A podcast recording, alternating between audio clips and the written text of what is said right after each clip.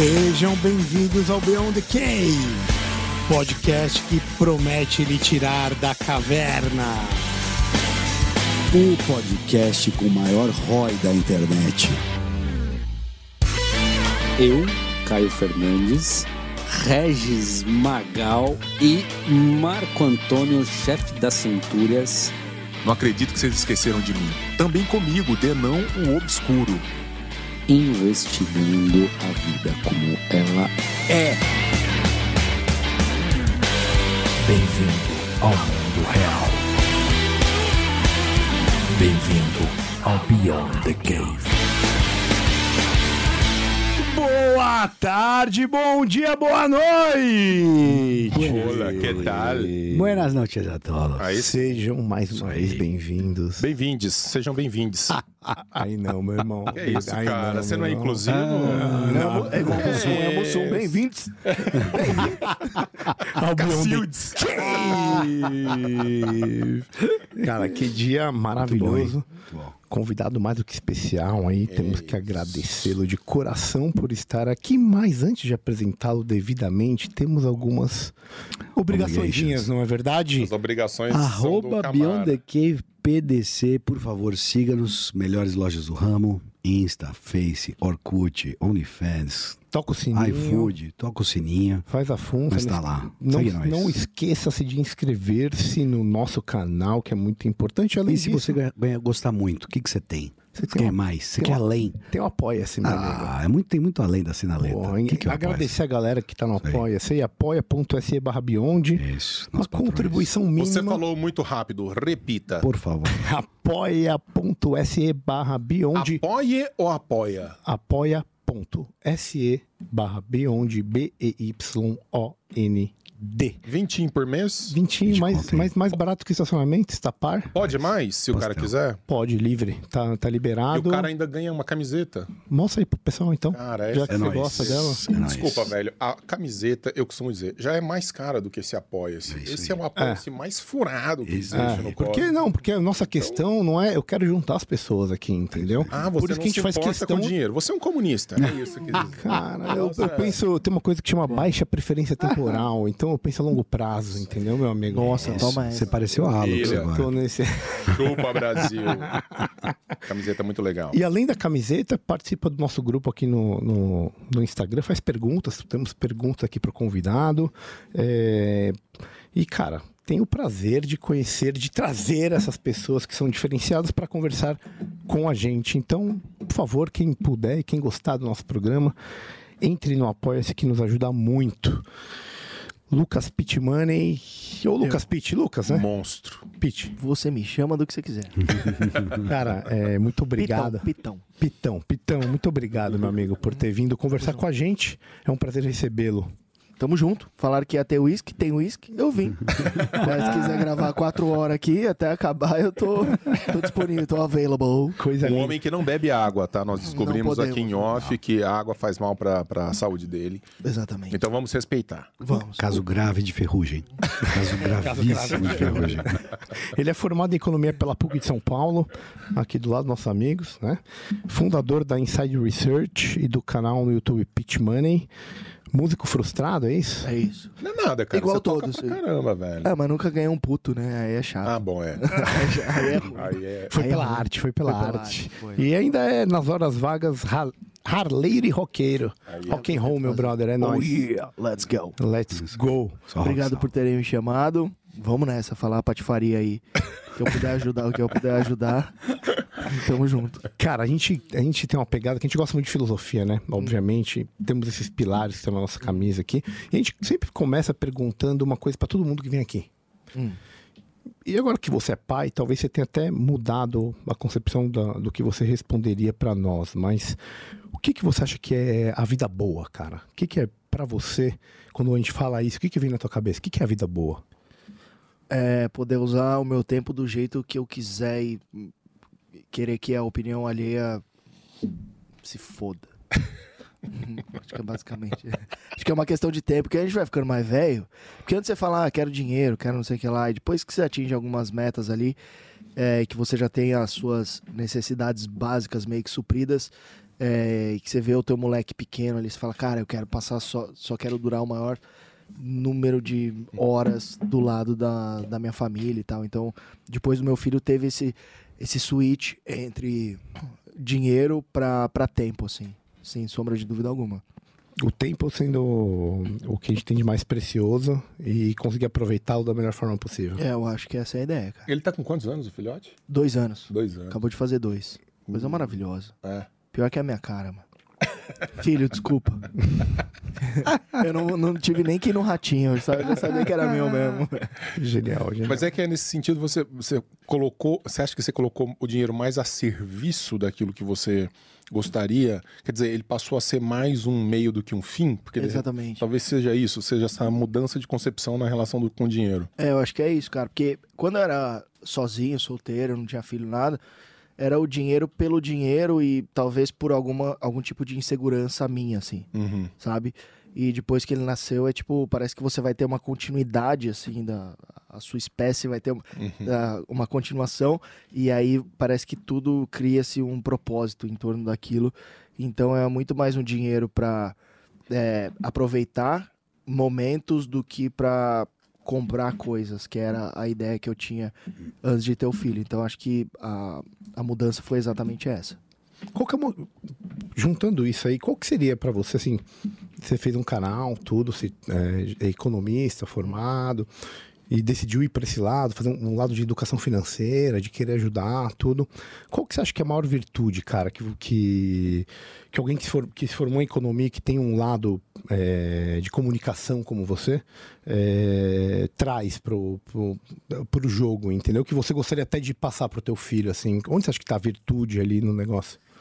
Cara, eu, eu não sou o cara mais técnico do, do Brasil, é, não sou o Paulo Guedes, é, mas eu acho que a autenticidade é um negócio que as pessoas se identificam, assim. E como eu nunca fui muito pomposo, assim, eu nunca fui. Não, não pensei em fazer economia pra ser aquele cara que vai no Roda Viva falar de economia. De Que terno, que você tá- gravata. É, não, nem fudendo. Nunca pensei em trabalhar em, bran- em banco e tal. Tanto que eu paguei minha faculdade, é, o fim dela, to- é, sendo músico e tal. Então a minha ideia foi sempre é, tentar atingir o maior número de pessoas, porque eu percebia que o economês, ele não atingia a dona Nadir, meu. Sei lá. Sim, sim, sim. Dona Nadir. A gloriosa. então, eu percebi que era um, tinha que ter- ser feito um trabalho de base ali, mas que as pessoas estão falando línguas diferentes, assim. Então, é, a minha ideia era falar do jeito mais esdrúxulo possível sobre economia para trazer esse tipo de gente para perto. Então, é óbvio, quando eu ando, às vezes, ali na Faria Lima tal, vem os caras meio que puxar meu saco. E, putz, eu acho legal até, mas quando eu entro no Uber ou quando tem uma galera mais é, mais humilde, assim, que ganha menos dinheiro, que vem me reconhecer, pra mim, é, ali eu sei que, que o meu trabalho chegou onde, onde eu queria ter chegado, assim. Então foi uma questão de, é, de linguagem mesmo, assim. É, acho que a minha principal virtude seria a autenticidade e tentar explicar para quem mais precisa, que normalmente é o pobre, a pessoa que não tem uma linguagem muito rebuscada, como que ela faz para investir ou para poupar e para cuidar do dinheiro. Acho que Cara, esse, esse foi o meu diferencial, acho. E, e é muito louco você falar isso, porque eu acho que isso é uma coisa, cara, que falta muito, até pensando do ponto de vista político, você pega os liberais que não conseguem, ficam falando desse economês. Você apo... e Vale notar que você apontou pro Denis. Não, não, não. Eu, tá tô- quietinho eu, eu me incluo, eu me É incluo assim, nisso. Eu, eu acho que tem um É desafio, assim. eu acho que tem um desafio muito interessante que você acabou de falar, Lucas. Porque, Ele por não exemplo, perde a chance de me. de catracada. Por exemplo, é, muito se fala agora sobre a taxa de juros do Banco Central. E eu não vi, embora se fala, vai aumentar, vai diminuir, é certo, tá errado, qual que é a métrica, eu não vi ninguém explicar de fato o que, que seria, qual que é, o que, do que, que nós estamos discutindo, entende? A gente está no campo do economês, você não vê isso. É, ninguém falou, é o preço do dinheiro, é o custo do Se dinheiro. você- Ninguém tenta Se você fosse explicar, de, agora, de secar. você, se você for explicar, de falar assim, como é que você vai falar para dona Dona Nadir. Dona Nadir da Moca. Mora na Moca há 46 na, mo- na anos, moca não Belo. tem trouxa, Belo. Não tem comédia, Não tem na Moca não comédia. tem comédia. Se você falar pra ela isso, por exemplo, quer dizer, porque esse é o papel, eu acho muito interessante, isso é um papel educacional, é bem platônico isso, né? Bem epistemológico. É, e é Mas, difícil, cara. é isso, E, e é é difícil, cara, porque é o custo do dinheiro. Você tem que imaginar que o dinheiro é um negócio que você é qualquer igual qualquer outro bem, ele tem algum custo ali envolvido pra você pegar aquele negócio. Então, é, mas eu não sei como explicar pra dona Nadir agora nesse exato momento. Eu precisaria parar pra Boa. pensar, ou, tal- ou talvez tomar mais Daqui a umas pouco aparece. do- umas 12, Aparece. umas 12 doses às vezes vem a inspiração. É isso aí. Mas, mas um pouco é isso, né, cara? Assim, é, é muito difícil você traduzir para uma linguagem mais acessível coisas que são naturalmente técnicas, né, cara? Isso é um negócio muito complicado. Mas quando você, quando você tá no seu canal, você tá preocupado em fazer o cara ganhar dinheiro? Sua preocupação é essa? Ou assim, ah, não, eu quero te ensinar a, sei lá, não se endividar. Assim, o que Não, você pensou nessa história? eu atuo mais no cara que já não tá endividado, no cara que tá, que tá investindo. E pra não ser cagador de regra, eu sempre mostro onde que eu invisto. Eu acho que não tem nada mais transparente e mais honesto do que você mostrar onde investe, mostrar ali quais os ativos que você tem em carteira. Então, é, hoje eu tenho uma casa de análise, então eu posso é, falar, ó, eu tenho isso daqui, que tá com recomendação de compra, enfim. É, hoje eu consigo esquivar da- dos tiras, mas- do- do- dos tiras do mercado financeiro de forma mais, mais tranquila, mas sempre com, com na reta, né? Skin in the game agora que falam. Put your money where your mouth is. É, exatamente. Tá com a exatamente. pele em jogo. Exatamente. Então, Uhum. pele em risco, eu acho que foi o meu diferencial.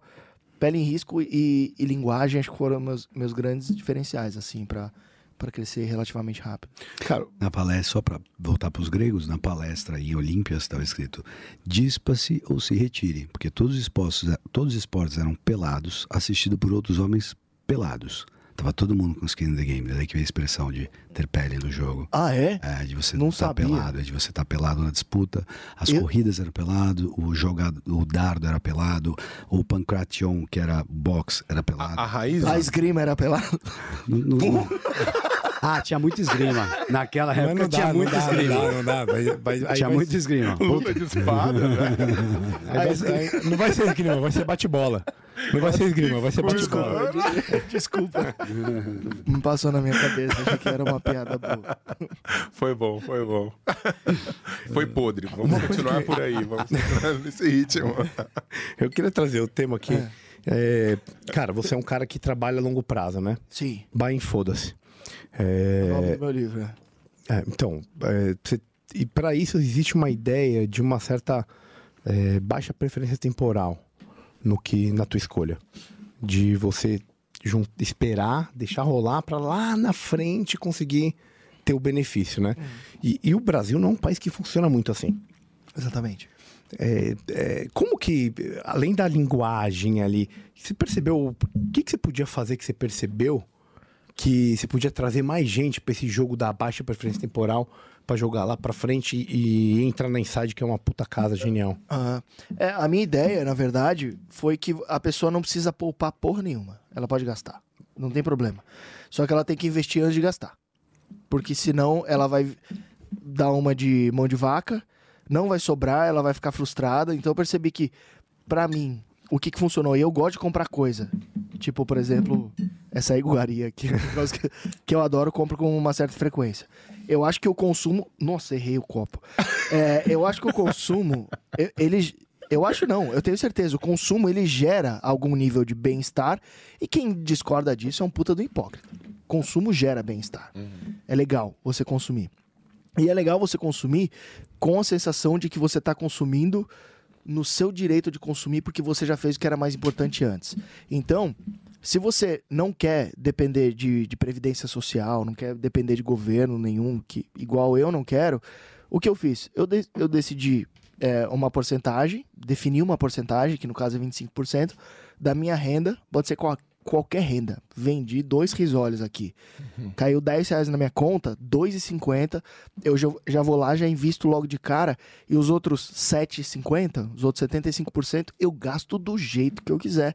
Por isso que às vezes eu faço umas compras muito bosta e a galera vem me julgar. Eu falo, mano, eu já fiz o que eu tinha que fazer antes. Fiz o meu dever de Fiz casa. o meu dever de casa, entrei bêbado no Mercado Livre e comprei uns bagulho que eu não precisava. Foda-se. Uhum. Eu não quero que é, ninguém me julgue.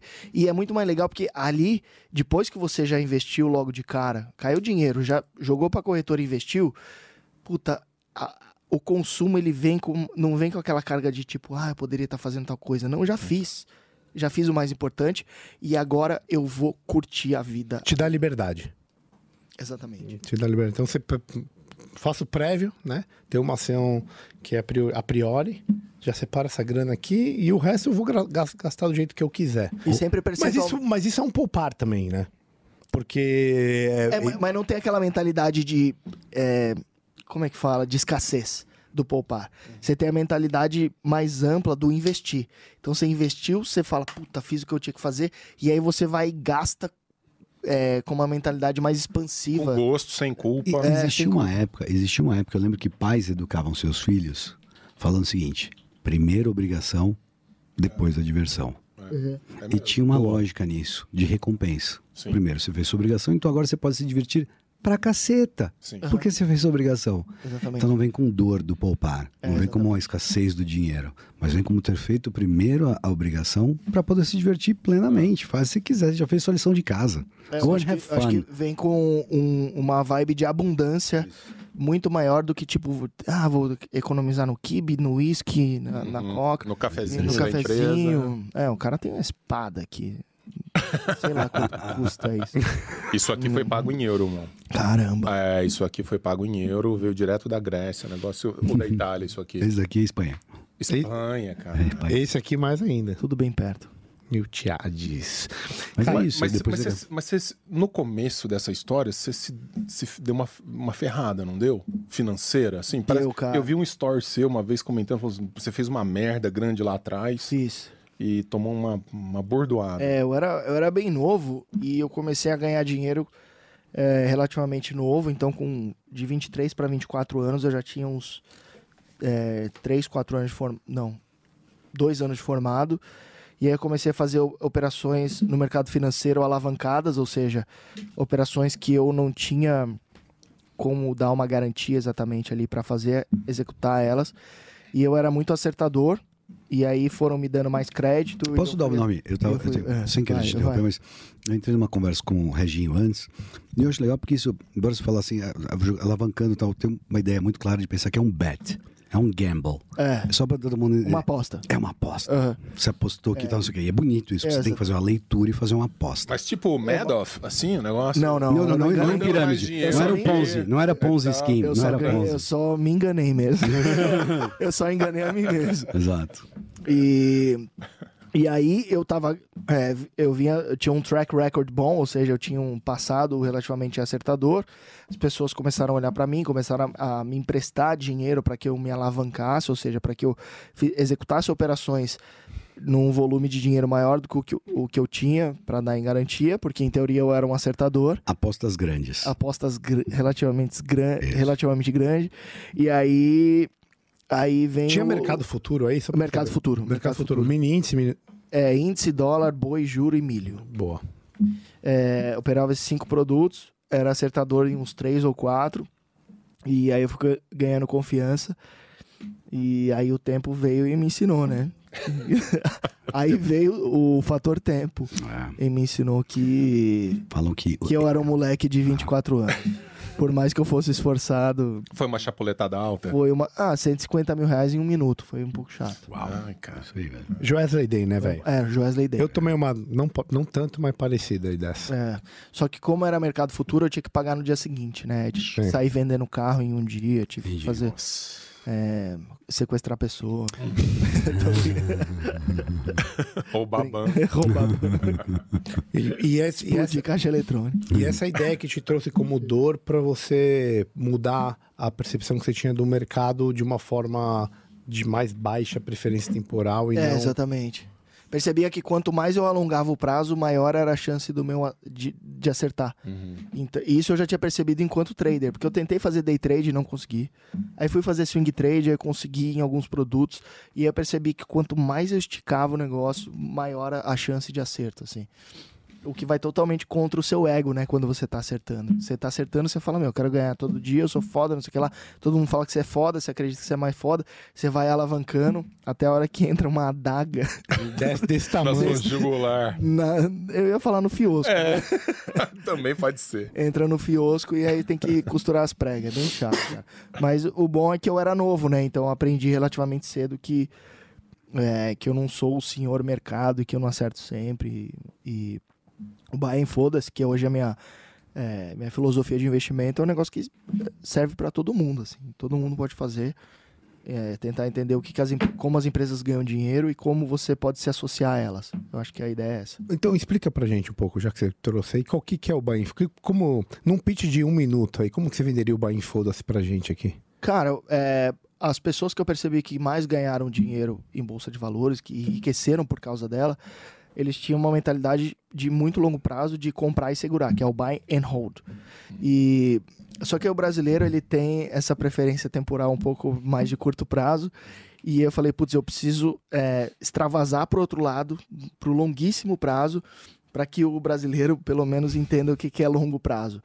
E aí eu troquei o buy and hold, que é comprar e segurar, pelo buy and foda-se. É tipo, qual empresa que você compraria hoje e, sei lá, você entrou em coma, ficou 10 anos zoado, morreu, alguma coisa assim. Qual empresa que você seria sócio hoje, que essa é a função da Bolsa de Valores, e que você meteria o foda-se do tipo, voltar, tra- trampar tranquilo, é, é, ficar, passar mais tempo com a sua família, aquelas empresas que você gostaria de se associar como se fosse o dono da empresa, que você é de fato, né? Mas como se você fosse o fundador ali, aquele cara que não se desvencilha da ação nunca. Então acho que foi uma, um paralelo que eu consegui fazer ali que deu relativamente certo. E, cara, pro Brasil é gênio porque você meio que se desvincula do lado político da coisa, né? Totalmente. Então você, você pega isso você- e é um fator que psicologicamente no, no investimento as pessoas utilizam para tomar decisão, porque ao cabo não é uma decisão racional. Né? Tem muita coisa rolando pro cara chegar na hora e tomar uma decisão de, de compra ou de venda. Então você se desvinculando disso torna isso uma coisa mais racional. Mas tem que ter uma análise fundamentalista, meu, Tem, saber tem. aquilo que você tá comprando. Cara, mas essa- isso, essa fala sua me, eh, me leva à pergunta que eu queria. Assim, curiosidade de leigo. Não vai chegar uma hora. Bom, eu sei que já tem hoje máquinas atuando nesse sentido de te oferecer as melhores soluções de investimento, etc. Vai mais para cá, vai mais para lá, tira daqui, empurra para lá. Vai chegar a hora que essa inteligência artificial vai tomar conta desse processo, cara? Eu acho que não. Pelo simples fato, para sair negócio, eu preciso querer comprar e você precisa querer vender. Eu preciso- Então, se existir uma máquina perfeita, ninguém estaria do outro lado. N- não sairia negócio, entendeu? Então, Entendi. tipo, a, a tipo, própria a, a existência máquina da perfeita. Criar a própria existência da máquina acabaria com o mercado. o negócio. É. Ó, eu, eu, eu Todo até- mundo ia querer entrar na- no, no- a favor da máquina, Sim. só que tem que para sair negócio precisa ter alguém do outro lado, né? Para ter comprador tem que ter o vendedor e vice-versa. Então eu não acredito nisso. Eu acho que Essa é uma boa perspectiva. eu, eu acredito que e outra, é, muita, muitas, muitos dos meus melhores investimentos vieram de algumas observações simples que eu fiz do tipo é, de hábito de consumo que uma máquina não conseguiria fazer, Uhum. de percepção. Ah, vou comprar, sei lá, C&A ou Lojas Renner. Uma máquina não consegue medir quantas pessoas é, tem em uma em outra, preferências de consumo. Uhum. Tem, tem, Então, eu, eu acredito que em, em nenhum momento vai ser substituível. Eu acredito que vai ter algum tipo de revolução, mas eu acho que a substituibilidade. Nossa, Aham. sim, eita porra. Substituibilidade. Substituibilidade? Ah, boa. Meu Deus. Mandou Ou- bem. ou a Holy shit. Eu acho que isso não vai. A substituição não- Aham. total não vai acontecer, Sim. senão não sairia negócio, entendeu? Boa. Essa, essa é a minha, meu ponto. Eu, eu vou te falar que eu acho legal, porque e eu acho que ele faz isso para poder falar disso muito bem. É que, por mais que você coloque uma máquina, como é que você calcula o risco político de uma, de uma, de uma mudança? Ou, por exemplo, você falou da loja Renner. Aí, de repente, a loja Renner troca de CEO. Como é que a máquina vai valer quanto a loja Renner passa a mudar, passa a valer agora? Porque eles vão implementar mudanças estruturais. Como é que Não uma máquina vai. Como é que um algoritmo vai prever o que um outro ser humano do outro lado da ponta vai fazer? Precisa de um ser humano para tentar ler aquele, aquela empreitada humana da empresa. É, exatamente. O buraco é bem mais embaixo. Isso, Por isso que a gente paga analista e não robôs. Gostei disso. É, Que bom saber que vai sobrar alguma coisa para nós, Não, né? mas é gênio, Pegando os pontos É do o Denis. Que bom, É que bom, porque a gente tá É jogando. É, mas é isso que a gente tá falando, porra. É. É um. Que é a substância da economia austríaca, cara. É porque você não consegue rastrear é, matematicamente uma coisa que não é matematizável como o comportamento humano. Então eu posso comer no McDonald's todo dia, três horas da tarde, aquele Big Mac. Chega um dia que do nada eu vou falar, cara, enjoei dessa merda e vou pra outra, para outra. Porque é uma nunca mais comi lá. E nunca mais comi E não lá. dá pra f- matematizar Exato, é isso, dizer, fazer tem essa subjetividade nas relações humanas, né? Mesmo porque, fazendo uma metáfora que é do Hayek, ele vai dizer, bom, então bastaria eu saber todas as qualidades dos players no jogo de futebol, não precisaria nem ter o jogo de futebol, que eu já saberia o resultado de antemão. Esses jogadores versus esses jogadores, o resultado seria 3 a 2 pro time tal. Pra- pra- até pegando, você pegou o austríaco. Eu achei que você foi muito bom de você- pegar. ele pegou um austríaco já? Eu já peguei um austríaco, foi é uma... Foi lá no, Qual que é o nome? no clube de natação, era o. ok, ok. Um breves Natators. Um breves. Professor Denis beija austríaco. Aí, aí surgiu a ideia da depilação dos nadadores. Aí a gente começou a depilação aí. Pegou o austríaco. Ah, Pegou, pegou, pegou. Tá, tá- pegou, tá pegou. Pegou, tá pegando, meu amigo. Esse cara. A questão do Hayek e an- anterior a ele, o Karl Menger, que é o fundador da, da é a revolução marginalista. Fala que um produto passa depois de um certo tempo a valer menos. Já não é matematizável plenamente nesse sentido. sim. Já estamos nessa revolução de que não sabemos quanto que vale. Isso é bem austríaco, né? É, o Pensa valor é assim. totalmente subjetivo, né, cara? Você entra numa loja de um puta shopping extraordinário, o cara vai pagar 20 mil reais numa bolsa. Você fala, mas por que, que você vai pagar? Porque, pra mim, valem, essa bolsa vale 20 mil reais. E eu tenho os 20 mil reais pra dar. E não tem a ver com o tempo de trabalho que eu me dediquei O à couro, construção a qualidade da sutura, bolsa. nada. Nada disso. Isso muda no decorrer do tempo, do que é importante pra mim. Outro dia eu comprei uma Playboy de 400 dólares, mano. Uau! Da Gretchen? Pamela Anderson? Agora eu fiquei Aqui, com vergonha de eu falar acho de que ele quem. foi melhor que eu. Eu chutei, eu chutei Gretchen. 400 dólares Pamela Gretchen foi Anderson, foda, mas possível. Verdade, Compraria, velho. pagaria. De quem que é? De quem que é? Não, agora eu fiquei sem graça. Não, fala, mano. é. Não, manda pra nós, cara. Ah, não, agora você não pode falar isso, não falar. Ok? Não, assim, deixa eu tirando um pouco da expectativa de vocês. É uma, é uma Playboy dos anos 60. Ela é de 1964. Perfeito. Brasileiro ou Já, gringa? já vem colada? Ela é... Essa que é original de fábrica. Não, ele comprou pela historiografia da Playboy. É isso Era, tá era as piadas, era as Não, piadas. eu comprei porque ela, juro, eu sou um homem casado, respeito muito a minha esposa. Exato. Ses- 1964 tinha entrevista da original da Ayn Rand. Mas eu comprei essa Caramba! Ah, Esse é o maior álibi. Esse é o maior álibi da história brasileira pra Playboy. Playboy. de Playboy na mesma frase eu nunca tinha. Nunca vi o cara falar, "Gas- gastei Irmão. 400 dólares. Não tem um mamilo na Playboy de 64. Ah, você tá de brincadeira. Não, não tem um mamilo. Tá, tudo bem, tem uns cinco mamilos. Tinha um mamilo Tem que é- Tem uma que não tem? Tem uma monoteta. Que coisa horrível. Que Playboy. É por isso que vale 400 dólares. Mastectomizada. É uma mastectomizada. Duas mulheres e uma. Não brinca, cara. O que você fez com isso aí? É por isso que é exótico. Socorro, Por isso que vale essa grana toda. Mais vale um na mão do que dois no sutiã. Mamonas. Genial. É genial. Cara, Meu Deus. Deixa eu fazer uma, uma pergunta. Economista, né, cara? É, Longo prazo. E hoje a gente tem uma mudança política com um governo que a gente é influenciável, não tem como, que é um governo keynesiano intervencionista, que foge da escola austríaca, que toma N decisões que pra gente, não digo lá no longo prazo que você tá pensando e eu tô contigo, mas nesse curto e médio prazo vai decidir muita coisa, vai ter impacto, certo? É, é, eu acho que não tem como fugir disso. Sim. E muita gente pensa em, em dolarizar é, o capital, proteção através do dólar.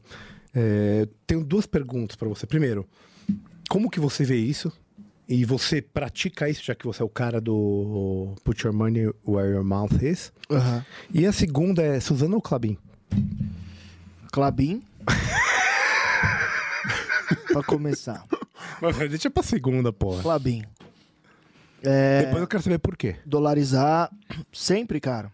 É, você se expor à moeda forte é maravilhoso.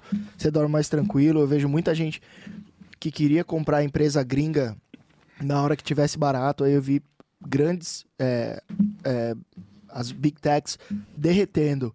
Quero que as pessoas sempre queriam, ah, quero comprar Apple, Microsoft barato.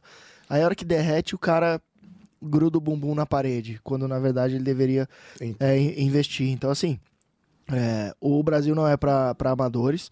Óbvio que eu acho que as empresas que estão aqui, na verdade, elas têm uma vantagem competitiva, porque pouquíssimas da- da- das que estão listadas em bolsa já, é, não eram listadas em bolsa quando o Lula ou a Dilma assumiu na, na primeira vez. Então, você pega Ambev, porra, Brahma foi fundada em 1880, é, a Antártica 1885, alguma coisa assim. Já passou por tudo. Então, para mim, já passaram pelo crivo da, da- do tempo ali, já passaram, já foram testadas pelo tempo e, e, é, conseguiram sobreviver. Mas a minha ideia é ter metade metade. Metade lá fora, metade aqui. E você consegue fazer isso? Consigo. Comprando direto de empresa. Comprando direto em empresa, ou você pode comprar via BDR, que são recibos aqui, você pode comprar pelo Brasil. Enfim, cara, tá cada vez mais fácil, cada vez mais barato. Então, a- as desculpas estão diminuindo, porque eu lembro que há 10 anos atrás, putz, você precisava. Ah, quero investir lá fora, quero comprar ações, sei lá, do McDonald's. É, ou da Nike. Você tinha que preencher um cadastro, enviar pra lá, fax, não sei o que lá, volta. Aí na hora que você vai mandar o câmbio, você tem que falar de onde veio o dinheiro. Puta, uma burocracia do cacete. Então hoje tá muito fácil dolarizar a ponto de não fazer sentido você estar 100% Brasil. Ainda mais porque a minha empresa é 100% Brasil é, e o meu risco empreendedorístico tá 100% Brasil, a minha ideia é dolarizar ao máximo meus investimentos sempre, assim.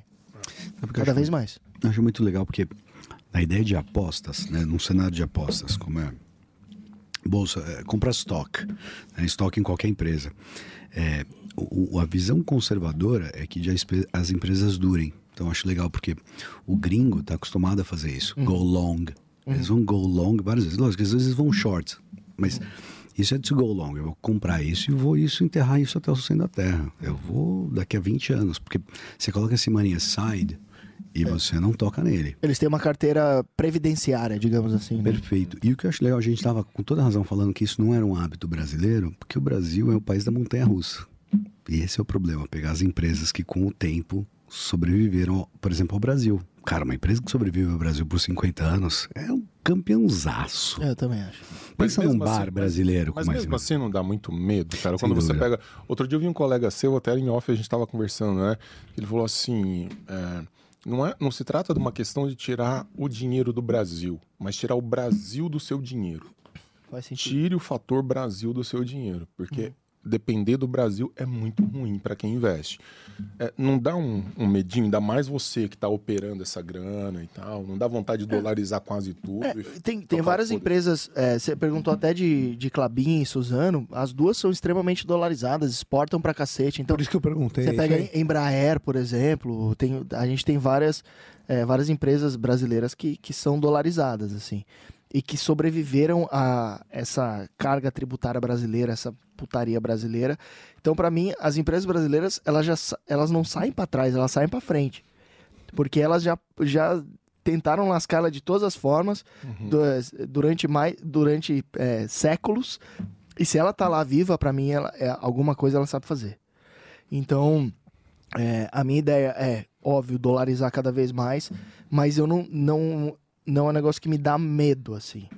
É, principalmente nesses setores que tem a receita muito atreladas ao dólar, do tipo Clabin e Suzano, e aí você perguntou por que uma ou outra, e a, a minha, eu, eu invisto muito mais em Clabin, justamente porque ela, ela adiciona muito mais ao seu é, valor ao seu produto do que Suzano. Então a Suzano, ela fica muito mais à mercê da, do preço da celulose, que é, é uma commodity internacional, ela não tem nada a ver, é oferta e demanda hum, do Mais a mercê do dólar. mais, mais à mercê do dólar, do que a Clabin, que já, já faz mais o produto final, já tem mais produtos ali que ela, que ela consegue é, margens maiores, assim. Então eu prefiro Clabin única e exclusivamente por causa disso, assim.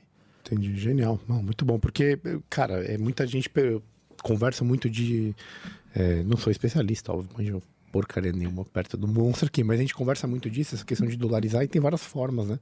E as pessoas não- às vezes não conseguem enxergar que colocando dinheiro numa empresa dessas, elas estão de uma certa forma protegendo o capital delas Sim. também, entendeu? Isso é uma coisa que não é tão, tão comum de ver, né? Aham, você é. precisa de alguém pra te falar, ó, não, cara, se você fizer isso, você também tá protegendo seu dinheiro. Não necessariamente você precisa comprar o, o dólar em si, entendeu? Tem, tem, tem, tem uma expressão em- americana que é hedging. Redear. Tô redeado em tanto. É a ideia de você estar com um laço, por exemplo, tô redeado em dólar. Protegido. Estou protegido porque eu estou lastreado em dólar. Eu estou cotado em dólar. Então, se a inflação brasileira cagar a moeda brasileira, fala, não tem problema, porque eu estou comprado em dólar, estou redeado em dólar. Essa ideia de você fazer como uma cerca, se cercar, de, né, se proteger. Essa é uma ideia que para o brasileiro começa a ficar mais atraente. Eu acho isso interessante. Acho o Essa- primeiro passo interessantíssimo, assim, cara. Porque muita gente fala, ah, por que, que eu vou investir em, sei lá, uma empresa americana, vai? Target. Não é todo mundo que foi para os Estados Unidos sabe o que que é a Target, por exemplo. Ou Walmart, sei lá. Não é todo mundo que conhece. Mas é quando você fala em VEG, Embraer, Clabin, por exemplo, empresas que têm mais de 50% da, da receita delas em dólar. E são empresas que você consegue, que são mais palpáveis para o brasileiro. Então, acho que comprar empresas que, vem, que têm receita em dólar no primeiro momento, para depois começar a estudar e investir lá fora, que está cada vez mais fácil também, eu acho que, cara, ninguém chega e dá um mortal no meio de um lago que você não sabe se tem jacaré, se tem. A não ser. Boa. Tem uma do- análise de risco. é, é. tipo, você coloca o pezinho, coloca a mãozinha, vê, vê se tá quente, se tá frio, enfim. É, mas eu acho que pra colocar aquela primeira tacadinha de glande ali. É quase um beijo. É quase um beijo. pra colocar a famosa. Ah, não, é o pré. É. Little Heads. Ele falou é quase. Exato. É quase só o prepúcio. Eu sabia que era prepúcio isso. Eu acho que assim, é, como primeira experiência, eu sabia que o Renan ia gostar. né? Acho que como primeira experiência, comprar empresas dolarizadas no Brasil, depois vai lá pra fora. que analogia horrorosa. Desculpa, não, foi pessoal. bom, foi bom, foi muito bom, velho. Foi muito bom. Ah, tá melhorando isso aí. Tá. Deixa eu falar uma, uma outra pergunta de um, um cara que gosta do mercado. Eu fiquei dois anos com o mini índice. Hum, Me matando no mini índice. difícil, hein? Difícil pra caralho. Pra quem não sabe o que é, Exato, porque por nós favor. estamos aqui Por favor, com uma, o uma Lucas Pitt irá explicar o que, que é um mini, mini índice mini dólar. É, né? São- Pode ser alguma coisa de alguma doença. É um, po- é um pouco. Meninge. É, um, É, um doença. pouco- é Com coisa. certeza é doença. É doença, é doença. Ah, você aposta se o índice Bovespa, no caso, ou se o dólar vão subir ou cair ali no, no meio da, da patifaria. e a chance disso dar certo tende bem a zero, assim. Nunca consegui. Mas é um contrato futuro, ou seja, é um derivativo, é um, é um produto que deriva, no caso do, do mini dólar, da cotação do dólar, e no caso do índice, da cotação do, do índice Bovespa. E você pode ficar apostando lá se vai subir ou se vai cair. Eu e gosto eu nunca de, soube. derivativo, é tipo timeshare da economia. Você pega a mesma casa e vende para 32 pessoas em horários diferentes no decorrer do ano, mas é a mesma casa. o derivativo ele faz uma coisa parecida. Ele pega a mesma coisa e bota ela fatiada de várias formas diferentes para o mercado. Por isso que eu acho legal. Eu passei a entender a indústria financeira. Os americanos falam assim, financial industry. E você pensa, mas como assim indústria? E aí me caiu a, a, caiu a ficha de que eles produzem produtos. Qual que é um produto desse? Derivativo. É quando você vai no banco e o cara vai, abre aquele portfólio e fala: Nós temos vários produtos.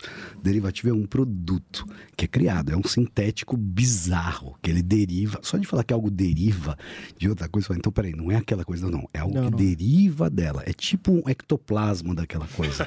é isso que eles começam a entender aqui. Porque em 2008 foi, isso foi. Né, Foi, é. Vem falar. Assistam Não estou criticando a indústria, quem sou eu? Sou Zé Mané, mas é, assistam, você ia falar? The Big Short. Big Short. A grande aposta. Vocês vão ter que assistir algum, por, pelo menos umas três vezes Hum. pra entender, mas é um filme muito bem muito bem elaborado e, e tem uma vibe meio comédia ali que, que ajuda a assistir mais de uma vez. Porque até eu, enquanto economista, na hora de, de tentar entender os produtos estruturados ali, eu tive que assistir duas vezes para entender tudo. Mas é um negócio que te ajuda a entender crises, o que, que é um produto estruturado, por que, que as crises acontecem. Então, Como chama? The Big Short, é, a grande aposta, Ah. em, em português. Só, só ator foda, muito, la- muito da hora, muito da hora. Porque te- tem uma discussão muito interessante, só sem querer me delongar no caso, mas em 2000, eh, o o crash de 2008 tem uma, uma discussão muito interessante que é houve uma expansão de produtos. É por isso que foi de- o mercado foi deregulated. Eles tiraram algumas leis. A Glass-Steagall, acho que a Dodd-Frank, a outra. Então eles começaram a vender produtos mais derivados dos derivados, dos derivados de ninguém sabe o que, que é. Eles juntavam um monte de merda E e, aí falavam... meteu o subprime. Exato, eles expandiram a venda de imóveis. Muita gente que. Eles fizeram um negócio chamado Ninja Loans. Ninja Loans. Sem nenhuma garantia. Não tinha ninja. no, no income, job or asset. Basicamente, cheguei com o meu RG, falei assim: eu preciso de 5 mil dólares. O banco falou assim: pois não. Ok. Aqui os seus 5 mil dólares. Aí você dá de garantia a casa que você ainda nem quitou. Aí esse aqui tá a terceira casa, aí vira uma bola de neve. e por isso virou subprime, porque eram casinhas que estavam meio que num guarda-chuva mais baixo. Não era uma casa de 2 milhões. O que quebrou o 200 nosso mil. amigo Medal. Também. Mas E- isso não, isso não. um- dos problemas disso não é, é- é a questão de você conseguir do banco poder ter as reservas fracionárias e, e conseguir emprestar dessa forma loucamente com dinheiro que não existe. Porque se você for ver, essa soma disso é um problema que a escola austríaca dá uma ajuda, que é a questão das reservas fracionárias. É que a- as agências classificadoras de riscos estavam no mesmo no esquema também. É. Que- quem bancava as agências classificado- classificadoras de risco Perfeito. eram, era quem queria dar mais empréstimo. Perfeito. Então O, era, o era órgão uma, regulador dos caras estava completamente É vendido. esse o ponto. era uma relação perniciosa. Exato. E depois. Que bonito. Obrigado. O que que aconteceu Lembrei com o dessa Obama? palavra, Que que- quis falar, quis falar, quis falar. O que, que Obama acabou fazendo? Regulation. Ele voltou a falar assim: tem um limite de produtos que se pode vender. Não dá pra vender produtos que não dependam de nada. E você bota no mercado fluff. Não é nada. Foi isso que aconteceu, né? Você tinha americanas, cara? Opa. Não, não sou tão idiota. Não é porque eu bebo que eu sou burro, né, caralho? Nunca. O varejo, o Mas varejo olha é que foda doideira. Mas mesmo, olha é. que doideira. Foda, Era, é foda. É foda. ó, G3.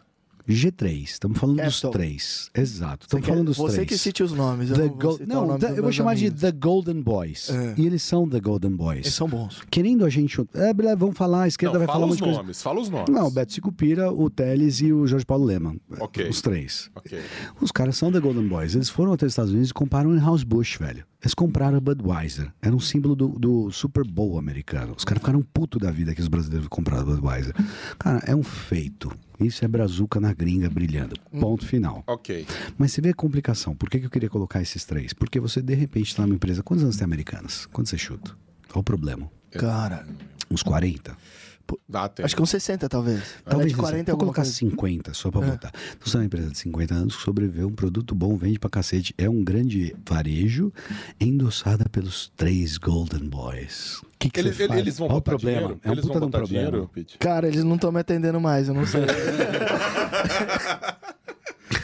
Seu WhatsApp, Não tem mais eles olham retorno. no... Não, Só fica um li- tracinho. Eu liguei pro Lema, é, sumi- a foto dele sumiu aqui. Pra... Te bloqueou. Ah, eu acho que ele me bloqueou, é. Sumiu a foto dele aqui no meu WhatsApp, mano. Eu, eu não colo... eu nem investiria. Eu acho um setor complexo, não, não, a- não adiciona valor nenhum. É, e para quem tem loja física, eu acho que é uma pica muito maior ainda, assim. Então eu tenho um pouco de investimento em Mercado Livre, tenho um pouco de investimento em Amazon, mas é porque a Amazon, além de varejista online, ela tem a parte da Amazon Web Services lá que ela hospeda os bagulho na nuvem e tal. Então, mas empresas que são muito infladas em termos de, de, de capital, de ter que ser dona da loja, os caras, eu, eu passo longe, assim, longe. Mas Nunca vê, nem cogitei. Eu acho, você levantou um Maga- ponto. Magalu, Americanas, Muito fora, bom. Cara, fora. mas uma galera se fudeu bonito nessa. né? Ah, mas aí, cara, melhor aprender pobre mesmo. Já, já que a gente, a gente pegou, o, você pegou o setor do varejo aí. Foi uma relação Como nós somos médicos, a gente, eu queria falar um pouquinho do setor da saúde. Opa, gostei. E, e, meu, ontem a Rap Vida caiu tipo 36%. Ontem foi quando? Só situe. O- que a gente vai ser Ontem, hoje é dia, 3, dia 2, né? Dia 1 de março. Boa, obrigado. Prim- 1 de março, cara. É, eu sei que tem um monte de coisa que você está vendo, mas como que você enxerga o, o mercado de renda variável e o mercado de saúde no Brasil, uma vez que a gente tem vários players internacionais tomando conta desse mercado privado é, aqui? Complexo. É complexo. A vantagem é que você vai ter uma. Você tem uma perenidade na demanda ali, que é as pessoas sempre vão precisar de serviços relacionados à, à saúde. As pessoas estão vivendo mais. Então acho que o, o setor é, por si não é um setor ruim. Acho que é um setor bom. Mas tem que ter. Eu sempre busco empresas que têm vantagens competitivas. Então, se você pega o Fleury, por exemplo, só de falar Fleury, você já associa uma marca com uma margem melhor, com atendimento melhor, com que, que entrega mais coisas. É, então, eu acho que em setores que a, a competição está aumentando, você ir para o high ticket, para aquela, aquela camada superior de renda, sempre é a melhor opção. Então, a construção, está aumentando a, a competição no setor de construção. Vai para Cirela. Vou, vou para uma Cirela, para uma JHSF, para uma EZTEC, que é onde eles conseguem ter maior margem, porque eles entregam mais coisa para um cliente mais premium, digamos assim. Perfeito. Porque atuar na base é um pouco foda, que aí você, você comprime e você não tem o diferencial competitivo, entendeu? Você vê como o mercado elege campeões nacionais e como o governo totalitário elege campeões nacionais. Hum. Um vai numa caneta, o outro vai um monte de gente apostando. Um monte de gente fala assim: toma o meu dinheiro, por favor, pega o meu dinheiro. Os caras estão oferecendo no mercado. É bonito isso, né? Que nesse uma coisa que não tem mais é aquele floor, aquele chão. Uhum. E os caras lá compram, uhum. década de 90, Wall Street, primeiro trading, Wall Street. Trading floor. Trading floor, exatamente. Então é bonito você falar assim que as pessoas estão toda hora falando, eu compro, eu vendo, eu compro. Esse é o mercado. O mercado que também é das ideias nesse sentido. É muito louco isso. Hora, cara. É um genial, puta. Eu gosto, eu gosto. Então, ou seja, nesses mercados que você acha que são mais perenes, quando surge esse tipo de dúvida, sempre pensando num, num nível de qualidade melhor. Essa é a ideia que, que ah. você usaria a longo prazo, por exemplo. Sem dúvida alguma. Para todo, todos os lados. Sempre high ticket. Sempre. Ah, shopping. É, se os shoppings de classe mais baixa começam a competir entre si, por loja, por, por aluguel, eu sei que no Iguatemi, por exemplo, não vai ter o mesmo nível de competição, porque eu sei que a loja que está lá, sei lá, Louis Vuitton, ela compra uma, ela gasta para fazer uma bolsa mil e ela vende por cinco mil. Ela tem esse poder de marca. Então as, as empresas que estão nesse, é, nesse ramo mais de alta renda, quem, quem banca ali no fim das contas tem uma margem maior e isso dá uma margem maior e uma segurança maior para quem é, para quem quer investir naquele tipo de coisa. Então, assim, é, baixa renda é basicamente você ganhar no, na quantidade, mas isso tá se aumentar a competição já, já lasca. E alta renda tem o diferencial do tipo, ah, sei lá, investir em Ferrari ou investir em qualquer outra marca de carro. Ferrari. Porque quando você fala Ferrari, já dá até um arrepio é. no, no, no, braço do peão. Então, é. eu, eu prefiro sempre prefiro marcas de, de alto valor agregado, assim. É, porque elas tendem a, a se perpetuar, na minha percepção. Excelente. Cara, tem um, o Bruno Tegão, que é um nosso apoiador. Valeu, Brunão. Valeu, Brunão. Ele, ele, Brunão ele te, ele te faz uma pergunta. Ele falou assim: Puta, eu acompanho o Lucas hum. é, e eu vejo que ele não, não, não aposta no Bitcoin. Que ele não tem uma, uma vertente voltada para cripto. Para criptomoeda. Uhum. É, e ele falou assim, cara, queria que você perguntasse para ele como, por quê, primeiro, por que que, que para você não vale a pena apostar, no, assim, digo, talvez tenha um investir, pouquinho da... É, investir mesmo, uhum. né? Esses 25% que você colocou aí, escolher 10% desses 25% e colocar no, no, no Bitcoin. Por quê? E se você acha que, que ah, o Bitcoin não é uma, uma reserva de valor como, como moeda? É, o, o, Bitcoin, pensando como moeda, ele não preenche muito bem as três funções da moeda, mas isso é discussão chata pra caralho. A questão é que eu não, é, não manjo muito de Bitcoin. É, eu tenho 1,5% da carteira em BITH11, que é um ETF de Bitcoin, e 1,5% da minha carteira em ETHE11, que é um, um ETF de Ethereum. Mas é muito mais porque eu percebi que tem uma assimetria convidativa ou seja, se explodir, aquele meu 1,5% vai para 15%. E se virar pó, vai para zero, eu não vou nem ver uhum. que, que deu merda. Então foi muito mais um pouco de fear of Tipo missing out. opção, assim. É, tipo foi, é, tipo foi opção. Tipo, é, é, levar como exatamente. opção. É, exatamente. Eu comprei um, um, um negócio que eu não entendo muito bem. Eu acho uma puta de uma ideia. Eu não, não sei pra onde que esse é, para onde que esse mercado vai. Acho que ninguém sabe. É, mas a minha questão é colocar um pouco de dinheiro ali que se multiplicar legal e se não acontecer nada não vai fazer nem cócega assim. Então eu tenho um e-mail por ce- através de ETF porque eu sou desorganizado. Se você me der uma chave, fizer eu guardar essa chave, Fudeu. fudeu, fudeu. Não lembra. E te- não é, não é. É. Aliás, muita gente perdeu muita fortuna. Então, história, cara, né, é foda. aí- O Então, 50 e- Cent achou. O 50 Cent tem uma É. matéria famosa. Ele achou na calça jeans dele o Bitcoin que passou a valer acho que meio milhão de dólares, assim. No momento em que ele tava quebrado. Isso. Então foi tipo, sabe quando você acha 100 real? 100 real no bolso? Ah, Nossa, eu sou um sortudo. Me dei 100 reais. Eu do passado me deu 100 reais pro eu do futuro. Uhum. Ele achou meio milhão de dólares. Né? É. Short. Um negócio que eu acho que a assessoria dele tinha comprado, ele nem se lembrava mais daquilo. Curioso, né? O que é isso aqui? É só a chave de uns bitcoins que a gente comprou aí atrás. É, eu comprei via ETF porque aí tá, tá na bolsa mesmo e já consolida tudo na mesma corretora. Eu não tenho. Tipo o Hash 11 lá atrás. É, tipo o Hash 11 lá atrás. O Hash 11 lá atrás. Exatamente. E, mas, ou seja, É a prova de trouxa, é muito bom. Não, não, mas é, é, é, é a opçãozinha ali, que é aquela teoria do, de você jogar um pouquinho ali e se entrar algum, pum, lá na frente você vai descobrir aquilo, entendeu? É uma opção fora do dinheiro. Dá pra ganhar dinheiro com trade, cara? Ou isso é a maior Cara, loucura que a galera Eu- eu faz, não- velho? eu- com day trade eu não consegui, É. sendo sincero. Com swing trade dá. Qual algum- que é a diferença pra galera que não sabe? Ah, day trade você zera a posição todos os dias. Então você vai pro dia seguinte zera, sem posição nenhuma. Uhum. O, o swing trade você fica mais de um dia posicionado ali. Então, Pagar na, juros. na- abertura, na abertura do, do dia seguinte, você tem uma posição do dia anterior. Uhum. Minha percepção depois que eu fui ficando mais velho é que o que enriquece mesmo é trabalhar. É isso, né? No final, no eu acho que final tem é que dar aí. um trampo, velho, no fim das contas. Sabe o que eu acho legal? Porque todo libertário econômico, no fundo, aquele que se dá- tem sucesso, ele é um conservador cultural.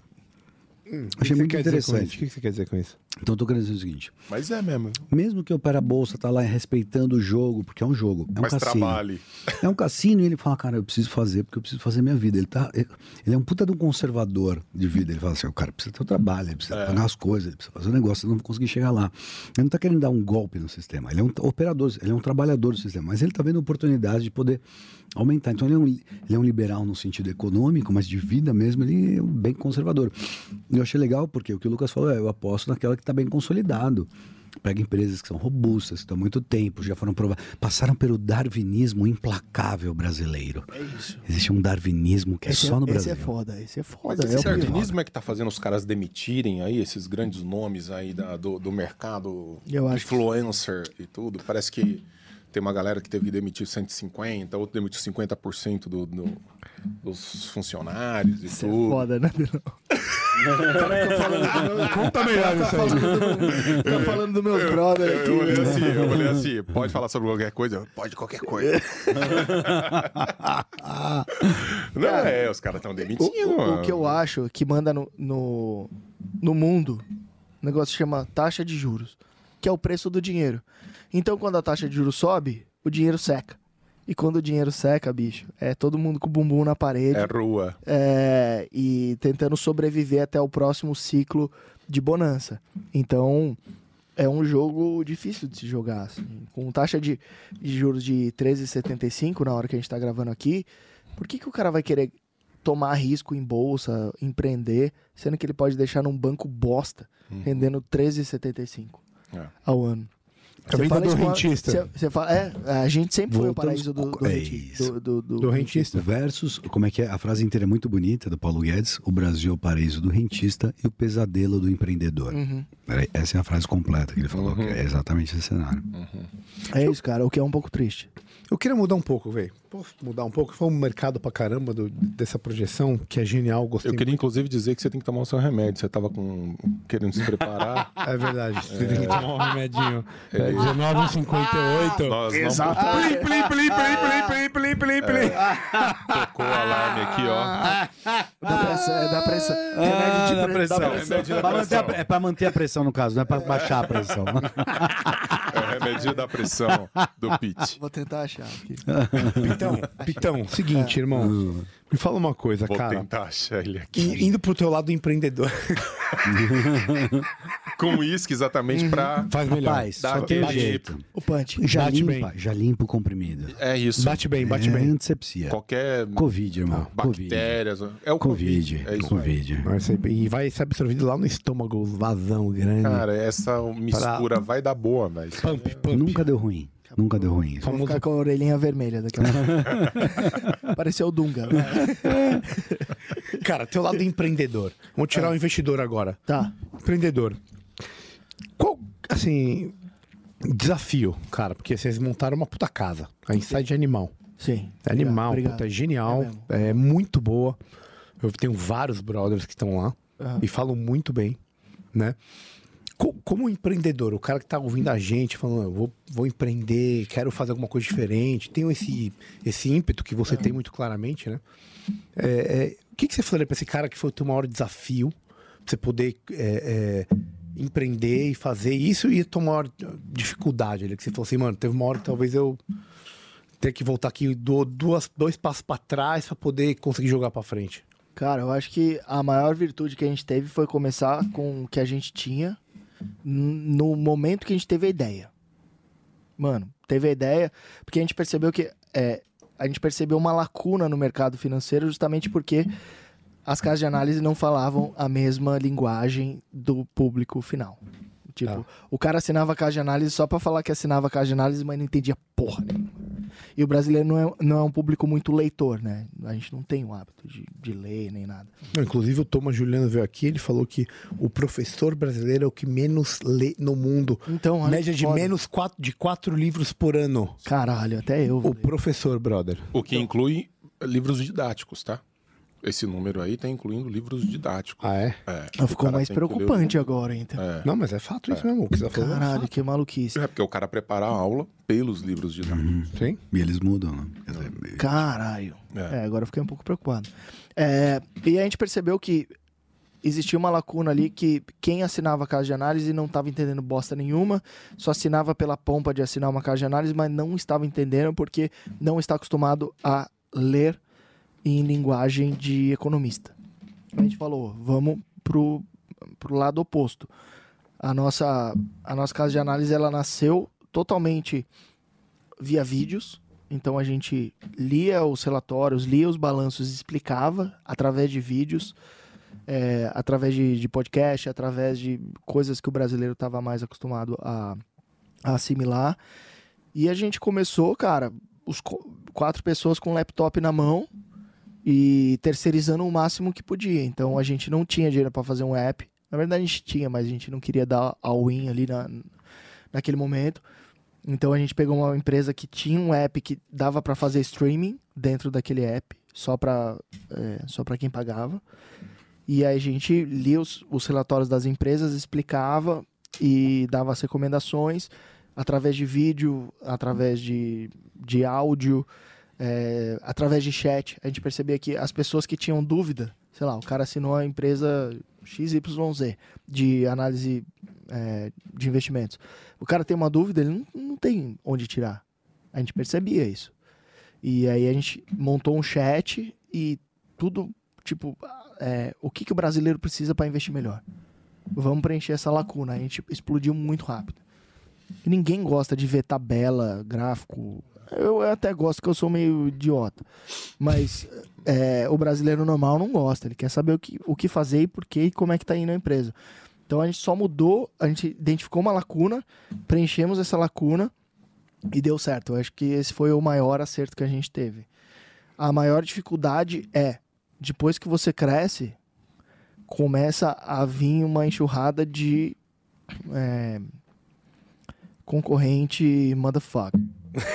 O que, que você quer dizer com isso? Ah, cara, desmonetizaram meu canal, denunciaram meu canal, enfim. é- o, Brasil, o Brasil é um jogo de rasteira. Mas só, só te Não, fazer não- uma pergunta. Por que, por que, Foda. É. sem dar muitos detalhes, mas por que, que desmonetizaram? Quer dizer, qual foi o, o pretexto? Número de, número de denúncias. Se eu tenho um concorrente que tem 500 funcionários, os 500 denunciam ao mesmo tempo, cara, Derruba. derruba. É foda isso, cara. Entendi. Cara, é Brasil. baixo, hein? É Brasil, cara. É, Brasil. É, as pessoas não, não entendem que não é um jogo de soma zero. Uhum. que tem espaço pra todo mundo. Mas, enfim, acontece e, e aí me contaram sobre isso e, cara, tô vivo é, porque a gente trabalha pra cacete. Então, e a gente não para de pensar em trampo. É, tem que ser moleque doido pra empreender no Brasil, é. Tem que ser moleque doido mesmo, assim. Você tem que dar all-in todo dia e, e sacar a caceta, porque senão não vai, velho. Você acha que foi mais importante o, o seu hard skill de conhecimento técnico que você teve? skill sempre. Ou, foi seu soft skill? Sempre soft skills. É. Hoje o que manda na minha percepção é soft skill. Se você quer ganhar dinheiro. Porque, cara, eu estudei no Bandeirantes, que tinha muita gente hard skill, digamos. É ner- nerd estranho. vamos- É, eu fiz etapa, eu fiz Então, etapa, então, então- eu sei muito bem o que você está É, falando. Eu- eu- mas eu, meu tinha mais japonês que o seu, então eu conheço mais os caras mais, Se fudeu. mais focado ainda. Então, maluquice, velho. E eu ainda tenho alguns amigos que estudaram comigo no Band. E vários amigos meus que, inclusive, iam- iam pior do que eu, que tem mais dinheiro que eu. é, e que tem soft skills, cara. Que, que sabe sentar aqui, tomar uma breja, tomar um iscão, v- ficar amigo do cara. Ô, o que, que você tá fazendo? Quer um sócio? Quer não sei o quê? Cara, muito mais do que o cara que tenta reformular o teorema do caralho a quatro, assim, saca? Tipo, esse cara, ele, ele tá na casa dele assistindo o Emanuele e, e, e tentando descobrir o mundo. e, e a gente, cara, eu sou um cara, não sou o melhor economista do mundo, tá? óbvio que eu tenho uma base relativamente sólida. Cara, eu estudei na PUC, mano. Faculdade totalmente esquerdalha, totalmente... Como é que foi isso lá, velho? Cara, foi foda, mano. Você não foi, assim, cancelado, perseguido? Não, Não, mano, porque eu sabia jogar o jogo. Eu tenho É soft skills. Eu tenho soft skills. Mas você Eu- passou, assim, por baixo do radarzão, assim? Cara, eu via coisas que não. Eu era novo, né?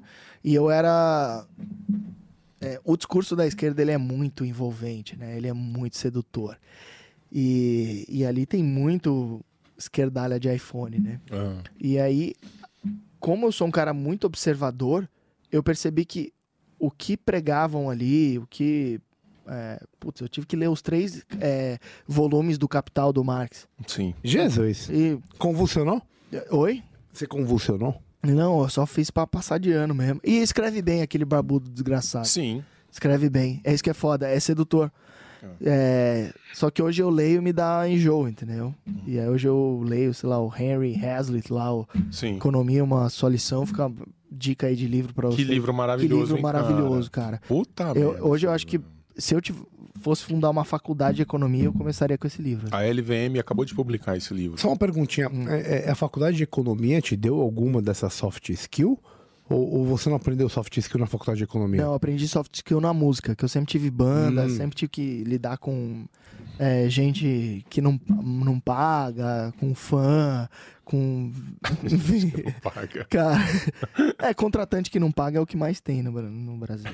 Enfim, é, soft skill veio, veio da música mesmo. E aí eu percebi que o que o que estavam me ensinando na faculdade não funcionava na, na vida real, assim. Mas as pessoas que eram mais fanáticas e que não faziam essa comparação entre o que estava sendo ensinado e o que, que funcionava na prática. É, se- a pessoa não tivesse esse filtro, vários amigos meus viraram esquerdalhas de iPhone, usa camiseta do Che Guevara. Enfim. Mas tipo, professor militando em sala de aula. Pra caralho, pra caralho. Quase todos, quase todos. Cara, é. então essa Foda. conversa de que o marxismo cultural, isso é uma Não, não. mito, não sei o Não, quê. na PUC, na PUC. É o que rola. É o que rola. É o que rola.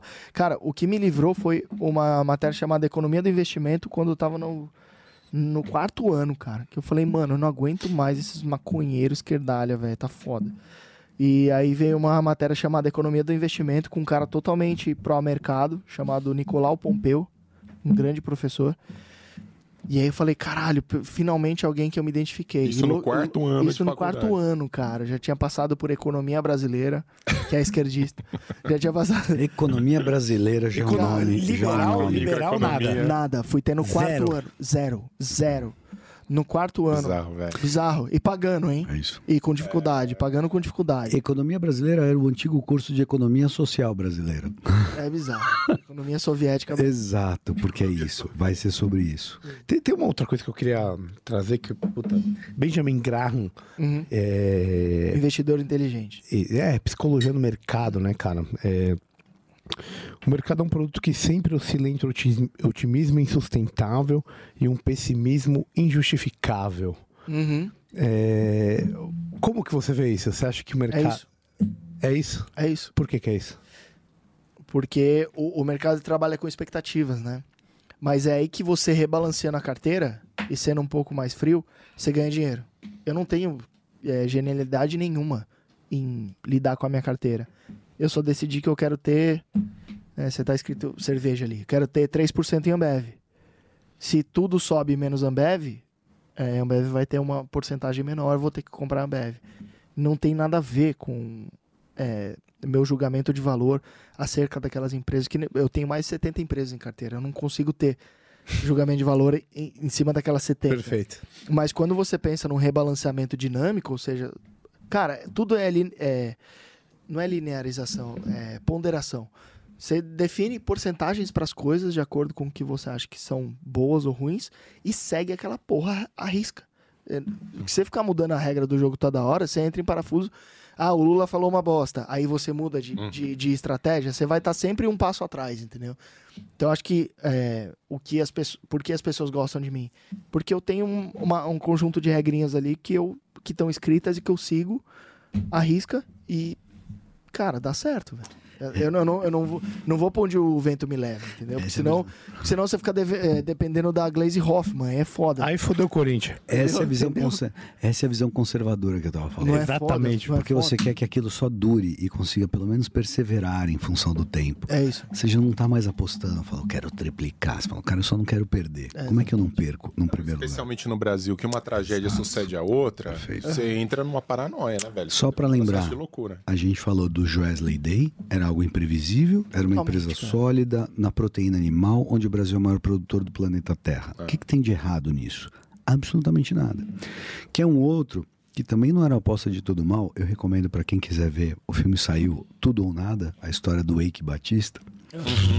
É uma história muito interessante, porque de fato a OGX, a OGX queria, levantou capital para comprar um lote de pré-sal.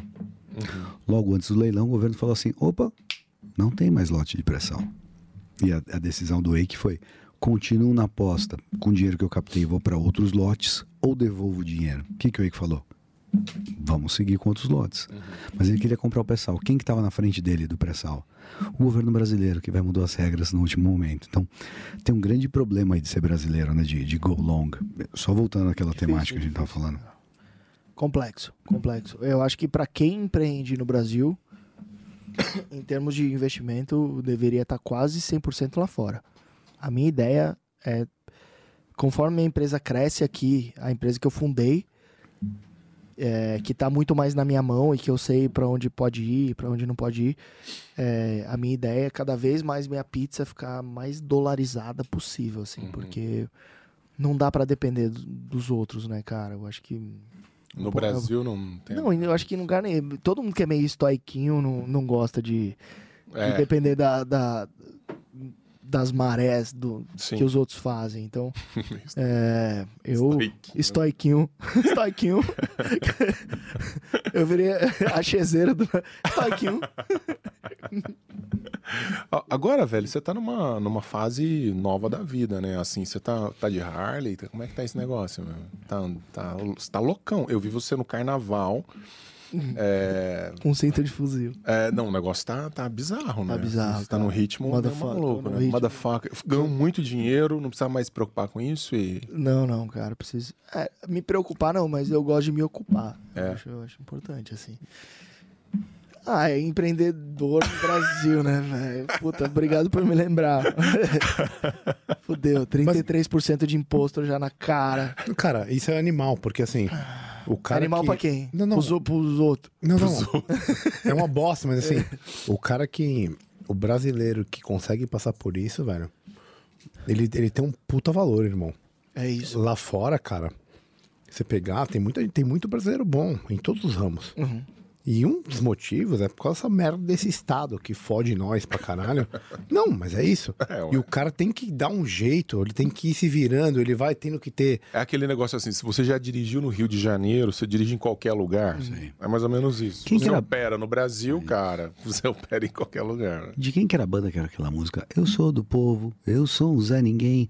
Aqui embaixo as leis são diferentes. Capital Inicial? Acho que é capital. Eu gosto dessa ideia de que aqui embaixo. Não, não é. Biquíni Cavadão. Biquíni Cavadão. Muito obrigado, Biquíni. Grande, Biquíni. Só, só porque a gente tá falando de música. Tá. E é muito isso. Eu aqui embaixo. Foo Fighters. É, Não, é, justo. é porque ele não coloca isso na categoria música. É, eu coloco, Ah, coloco na categoria folia. folia. Cara, é foda, é foda. É, não, nossa, Ai, não. quero, quero ter controle do meu tempo. Ai, quero.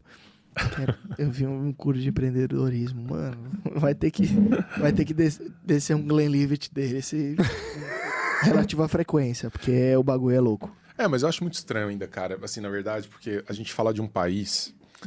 Eu entendo esse universo da- da- do empreendedorismo, entendo o universo do, do investidor, acho tudo isso muito massa. A gente, a gente descobriu isso muito recentemente, a ponto de muita gente ainda hoje falar assim: você tem dinheiro na poupança? Eu acho, quer dizer, você, você guarda o seu dinheiro na poupança? Tem muita gente que faz isso, então acho que a gente vai evoluir muito ainda nisso, mas a gente avançou rápido né, nos últimos poucos anos.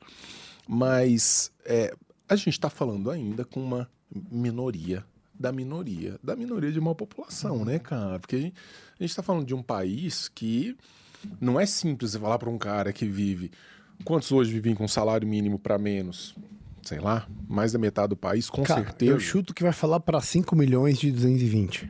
É, 5, ah, 5, 10 milhões de 220. Não- não- no Brasil, né? né? Mas é muita gente, né, irmão? Tem um outro lado também, né? Não é, proporcionalmente sim. Mas essa galera aí do dia a dia aí, meu, falar em tirar 25%, cara, Bom ponto. piroca, né? Bom ponto. Não tem 25% pra tirar. Gosto desse ponto. Você entende? Assim, Esse cara, via de regra, ele não tem 25%. Mas esse é o grande problema do Estado brasileiro. É porque ele condena o cara a um tal grau de pobreza que ele não consegue sequer cogitar a possibilidade real, tangível, ainda que ele estude, ainda que ele queira entender, né? E hoje você tem as redes e tudo, mas ele não consegue, cara, porque ele vai tirar do gás de cozinha, entendeu? Ele vai tirar da- do único dia da semana em que ele pode dar um pedaço de carne para a família. Então, assim, é um negócio meio eu diria que esse é um dos problemas do liberalismo como comunicação na prática, entendeu?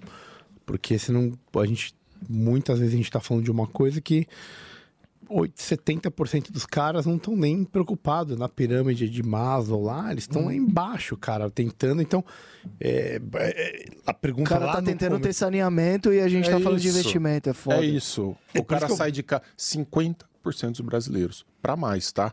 Outro dia falando com o Paulo Ebel, que é um cara que estudou muito esse negócio, um cara que conhece muito esse assunto, ele falou: não, 50% é um número e tudo. Ele deu os motivos técnicos, falou: olha, na prática você tem muito mais do que isso de brasileiros que saem de casa todo dia de manhã pisando na merda liquefeita. Porque não tem rede de esgoto. Caralho. E aí, quando você vê um país que avança, né? Enquanto a gente grava aqui hoje, os caras estão falando em taxar eh, jogos esportivos, apostas, as po- apostas online. O Brasil é o único país que discute seriamente taxar energia eólica, cara. É. Bizarro, né? Bizarro. Taxar energia ar. solar. Sabe o que quer dizer isso? É porque não a tem gente mais pra sabe quem... estocar vento, é? Exato. Ah, garotinho! A gente sabe É isso É isso. Quando estocar, vai, vai ter que cobrar Eu imposto. lembro da lambada dela. Lembra que fizeram um mix dessa música do Estocar Vento? Virou uma lambada. E aí, velho, eu, eu que morei no exterior um tempo, a coisa que mais me chateava era ver o modo como os caras vinham falar comigo com dó. Assim, ah, você é brasileiro, não sei o quê. Sabe aquele negócio assim? Parece que tinha morrido a mãe, assim, batendo no seu ombro, assim, ô, velho. Caralho. Sinto muito ruim, cara. Porque, pô, vocês não cansam de fazer merda, né, velho? É isso. E é de novo a mesma coisa, as mesmas receitas. Eles não Então, assim, aprenderam, não? Pô, que massa que já tem aí uma vanguarda puxando para o mundo do investimento e tal. Só que isso uma hora, quer dizer, a gente está muito distante disso. Mas como seria legal ver o homem, né, Uhum. comum do dia a dia poder falar, ah, eu vou tirar uma porcentagem. Eu, eu- mas eu só, só pegar, porque eu acho que tem um, tem um debate muito bom que o Inês levantou, que é nós estamos hoje sobre a égide da política que vê o mercado como uma irritadinha. Eu vi o ministro da, da Fazenda falando assim: ah, ah, os caras lá do mercado. Chile quente, Chile ah, os meninos, os meninos Tô que ficam lá. Os meninos ficam lá na Apertando tela. compra e venda. É isso. Os meninos do, do day trade, ele falou os meninos na frente do computador. Então, ah, o mercado ficou irritadinho. Então, é muito curioso porque a gente voltou para a época de que a política vê o mercado como algo irritadiço, sem motivo. Era uma menina O mercado que sustenta É essa isso, farra é desses filhas da puta. Os caras que trabalham. Os caras que trabalham. é a vida das pessoas. Então, o político se sente no direito de tirar sarro daquele que trabalha. É isso que acontece quando eles falam mal do mercado. Exato, exato, é isso daí. Ah, você tá todo rebelde, não quer depender dos nossos auxílios e tudo. Ah, então você é um pobre coitado. O, o nosso atual presidente faz, de- dando declarações do tipo, ah, os empresários, exploração.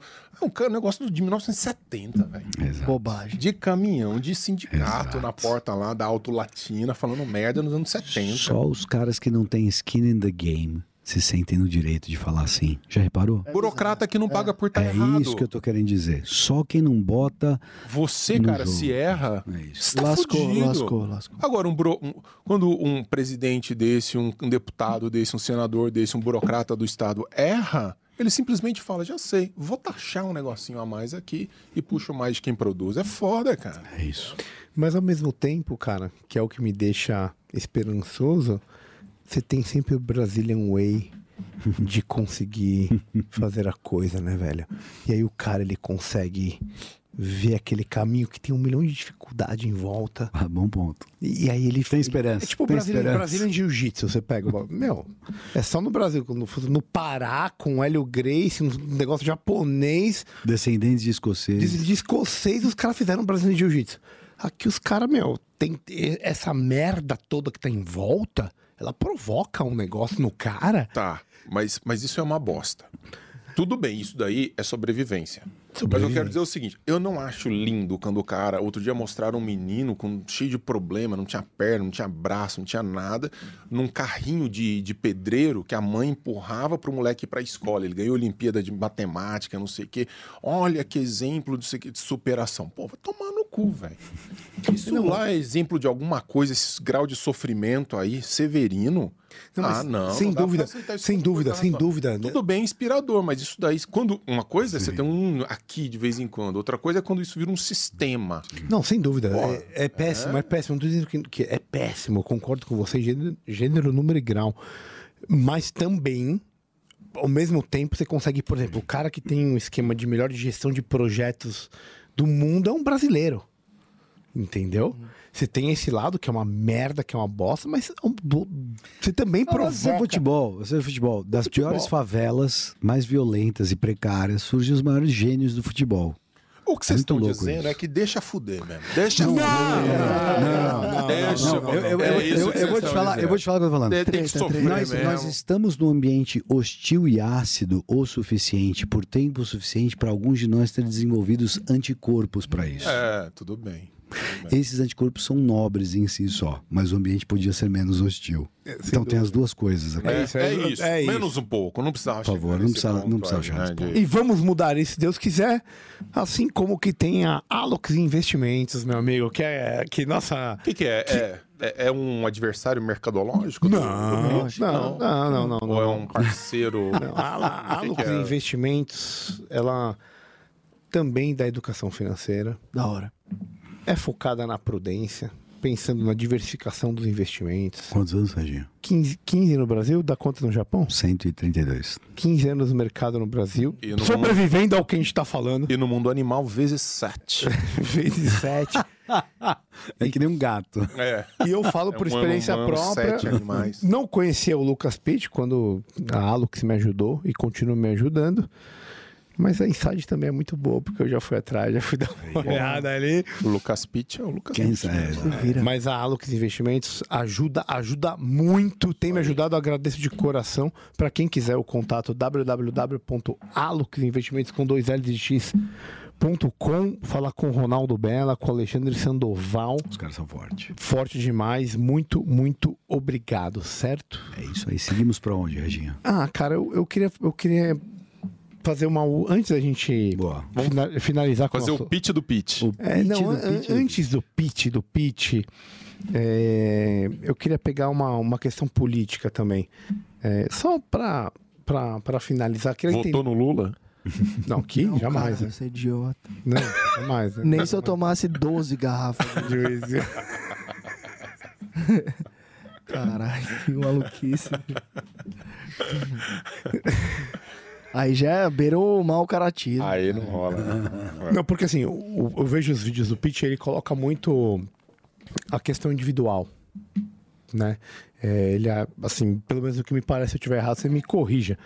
Mas um valor que, assim, a pessoa tem, ela tem que ser autêntica, tem que brigar por aquilo que ela acredita, como um indivíduo. E eu queria contrapor isso com um lado coletivista, que é um lado que a gente Que você defende. jamais. Jamais. jamais. Alguém finalmente desmascarou Quem me conhece esse sabe. socialista. Quem, quem me conhece sabe. Quem, quem me conhece sabe. E, e o investimento é uma questão muito pessoal. Sim. Né? É, só que também, como, como é uma questão pessoal, tem uma interferência de.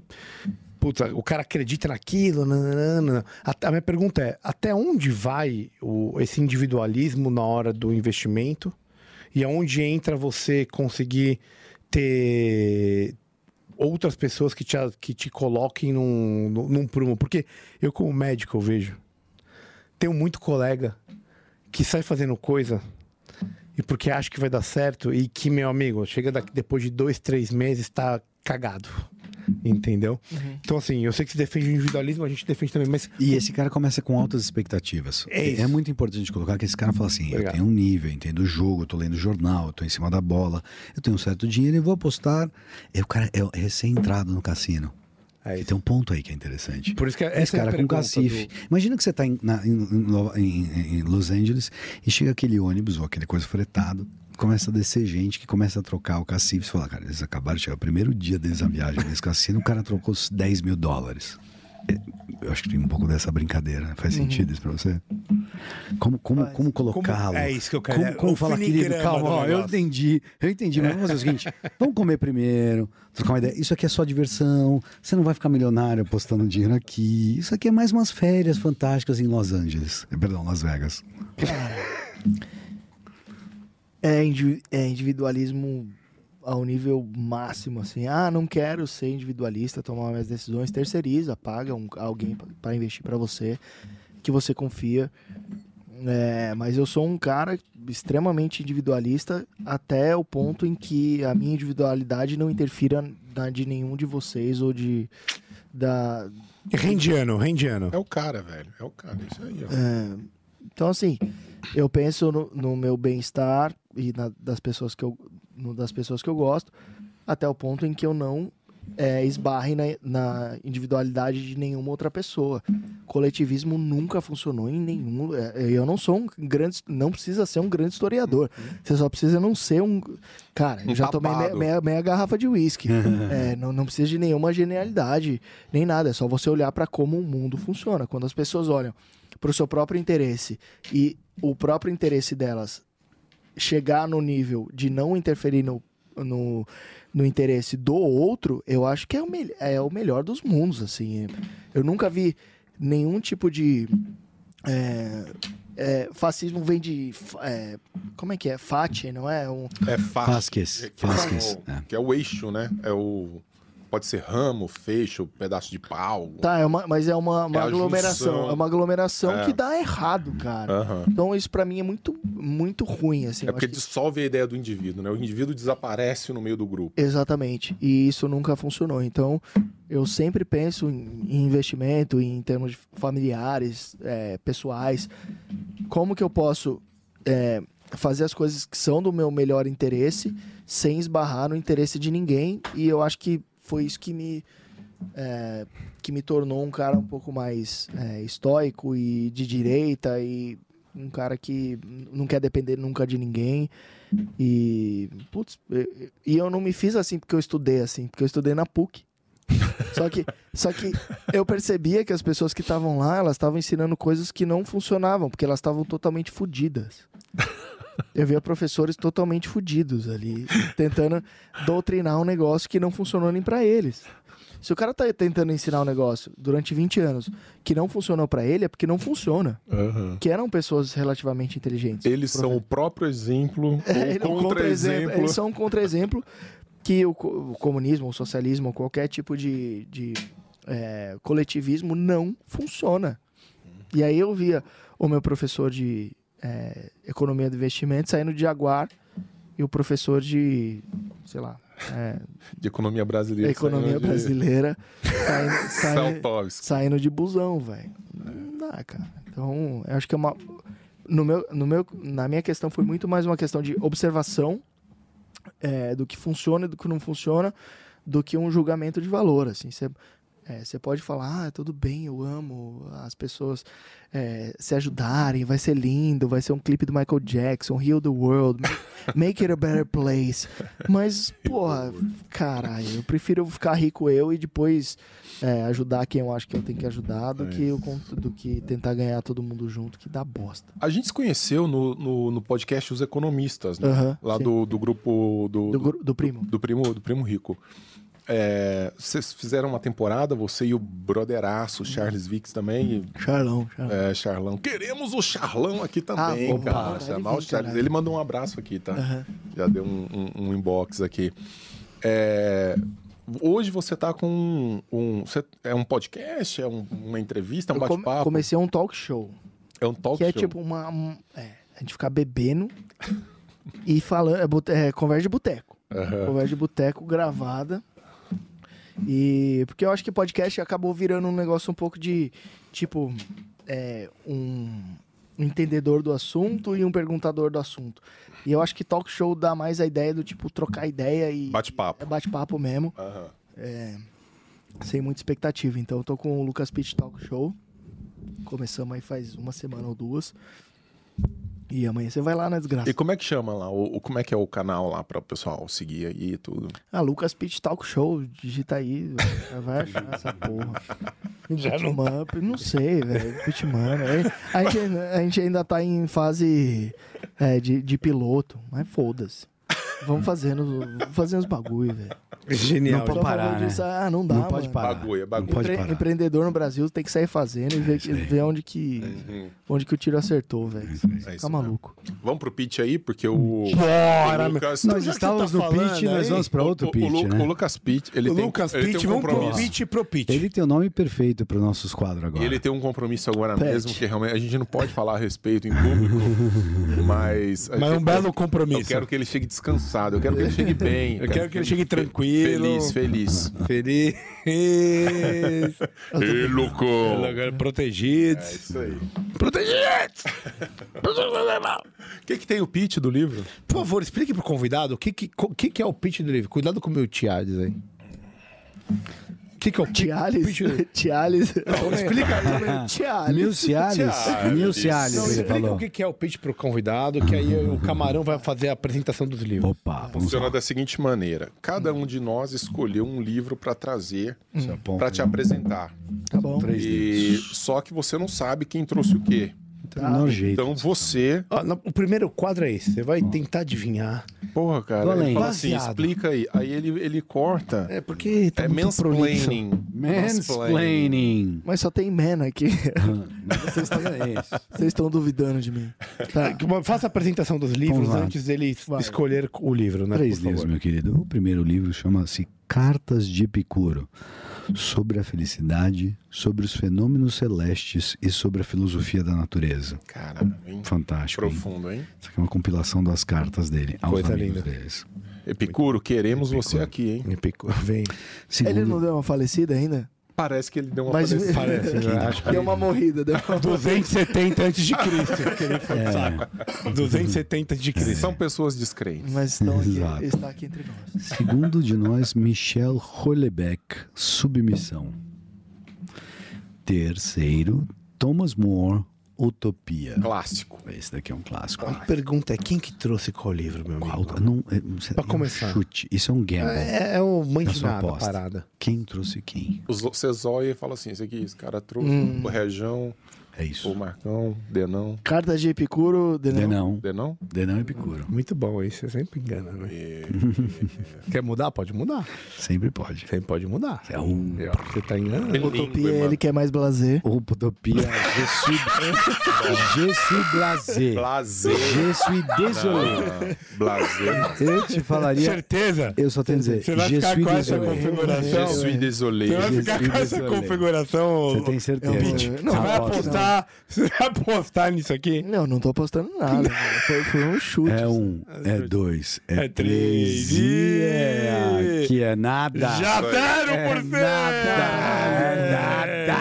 A verdade verdadeira Meu é filho que, tá é que ninguém trouxe nada. Um traz, o outro esquece. Não, eu, eu trouxe o meu. Aí. Todo mundo traz. Quem não Eu traz sabe quem não trouxe. Quem não... Ô, caralho, é bilíngue mesmo, velho. Agora é o seguinte: cada, um, cada um tem um minuto pra fazer o pitch pro pitch. Vai. E aí, o livro que você mais gostar do pitch, Tá. você vai levar pra casa como um presente Tá. de agradecimento por tudo. Isso. Tá bom. Vai. Certo? Então Ouvi. começa aí, que é tá camarada. te vendendo, é muito legal. Número Então, um. Michel Houellebecq escreveu um livro fantasticão, famosão, chamado Submissão. E o que, que ele propõe? É um romance filosófico é, de ficção, onde ele propõe a seguinte ideia na França. Na França de 2022, um candidato a presidente da França ganha, e o nome dele é Mohamed Ben Abbes. Opa, deu ruim. Muçulmano. Deu ruim. E a França é o lugar da Europa onde maior a questão a cisão cristianismo e islamismo se faz presente. Lembra que toda hora estão queimando o carro, manifestação. Para quem foi para lá, você vai ver muita gente de hijab. Teve a questão da proibição de você poder usar a- o, o lenço. Lembra que é um minuto também, tá? Muito obrigado. E aí ele coloca de um uma, toque. de uma forma fantástica como é que uma mudança de paradigma se daria de forma paulatina, sorrateira e colocasse os franceses liberais, ainda que grevistas que sejam os franceses, como é que eles submeter- submeteriam ao novo regime. O nome do livro é Submissão. Genial. Esse é meu pitch. Muito bom, velho. Gostei bastante. Apesar de você ter passado um pouco do tempo, eu gostei. gostei, gostei bastante. Quer que eu vá? Vou eu ou vou você? O Denis tá lendo o livro ainda pra me Não, explicar. é porque eu não eu Ele tá lendo o, a. É a porque eu, Bíblia. eu- como eu não trouxe o livro, aí eu tô, eu tô vendo o que que é. Então vou eu aqui. Então, Vai, a utopia. Não, não, é, cara. Você quer ir a, você a ou eu? utopia, a utopia. Vai, vai de novo, vai então vai É dar. uma Qual das- que é o nome do livro? Utopia de E Thomas escrito More. por Thomas, More. Boa. É um clássico. Na verdade, é, você tem. é, a, a utopia é quase um gênero literário, né? A construção da cidade ideal, a construção de uma civilização ideal. Isso A República É, É isso, é uma é, utopia. exatamente. Muito bom. Exatamente. E vejam vocês. Foi por um bom caminho, hein? Talvez você ganhe uma. Eu custei a decoração. e vejam vocês. Olha o que, que eu vou dizer agora. Vai. Que utopia é diferente de atopia. É. Um coça, o outro não. Cara, eu sou. Utopia? Utopia. Atopia, coça pra caralho. Esse atopia é aquilo que não tem lugar. É aquilo que não surge em hipótese alguma, não, não tem um topos, não tem um posto, não tem a possibilidade de construção. A utopia não. A utopia é um instrumento de inspiração da construção da cidade ideal. Não que necessariamente ganhe os contornos exatamente como descritos. Esse daqui é um desenho possível oferecido neste clássico do Thomas More. Muito bom. muito bom, hein? Chupa Bom, mas, mas, mas assim. E eu queria dizer, pegando só aqui, acho que atopia, literalmente quer dizer, não pode existir, não dá para existir. Sim, sim, sim. sim. E utopia é lugar nenhum. Quer dizer, é, não é um lugar que existe aqui, nas, na, na, nos- na- no que é sensório.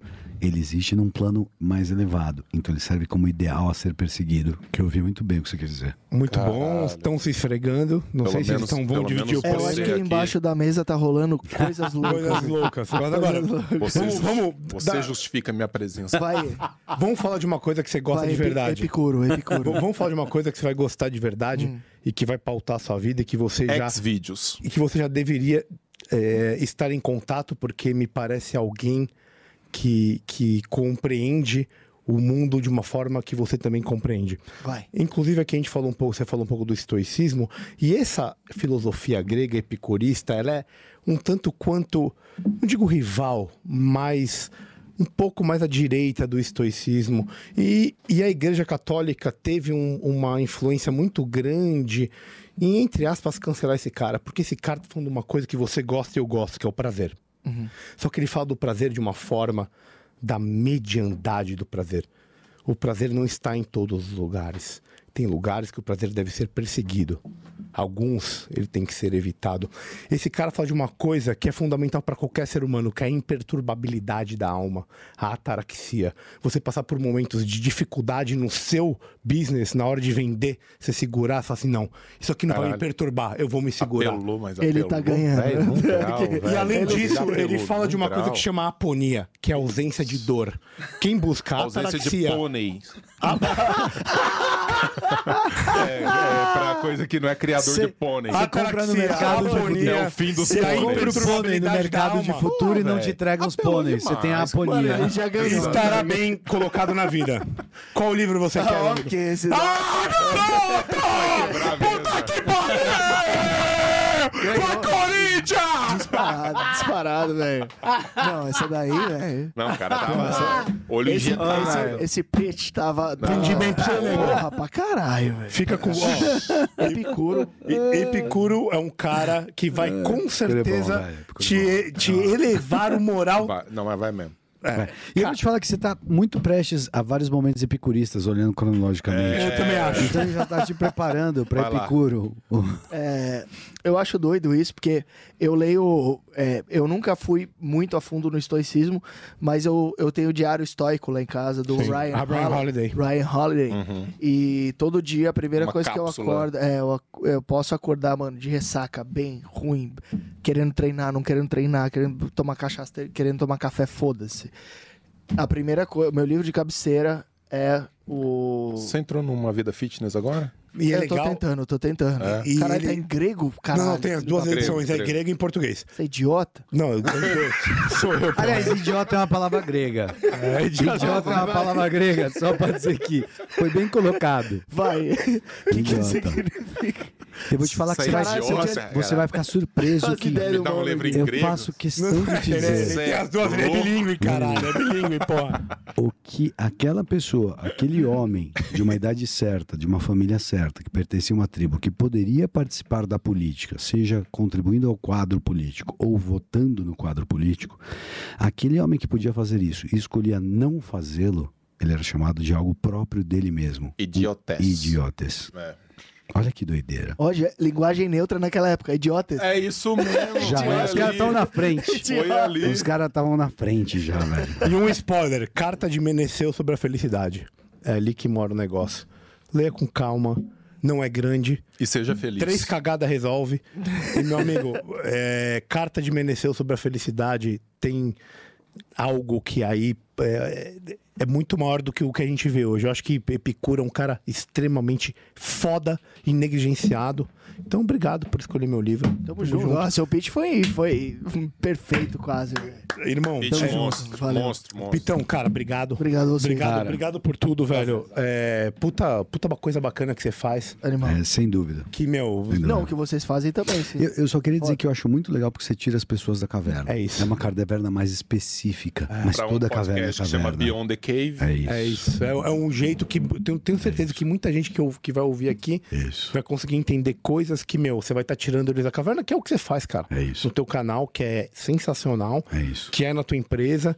Então, você, é um, você que é um cara de pessoas, que gosta de pessoas e faz coisas pra pessoas, você tá fazendo muito bem, velho.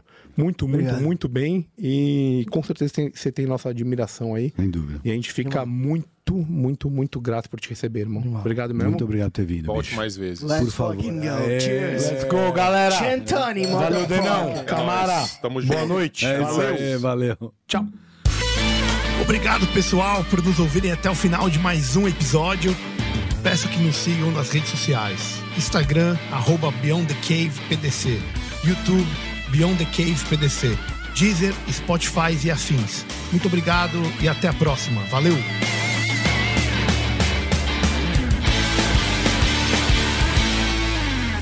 Uma produção, voz e conteúdo.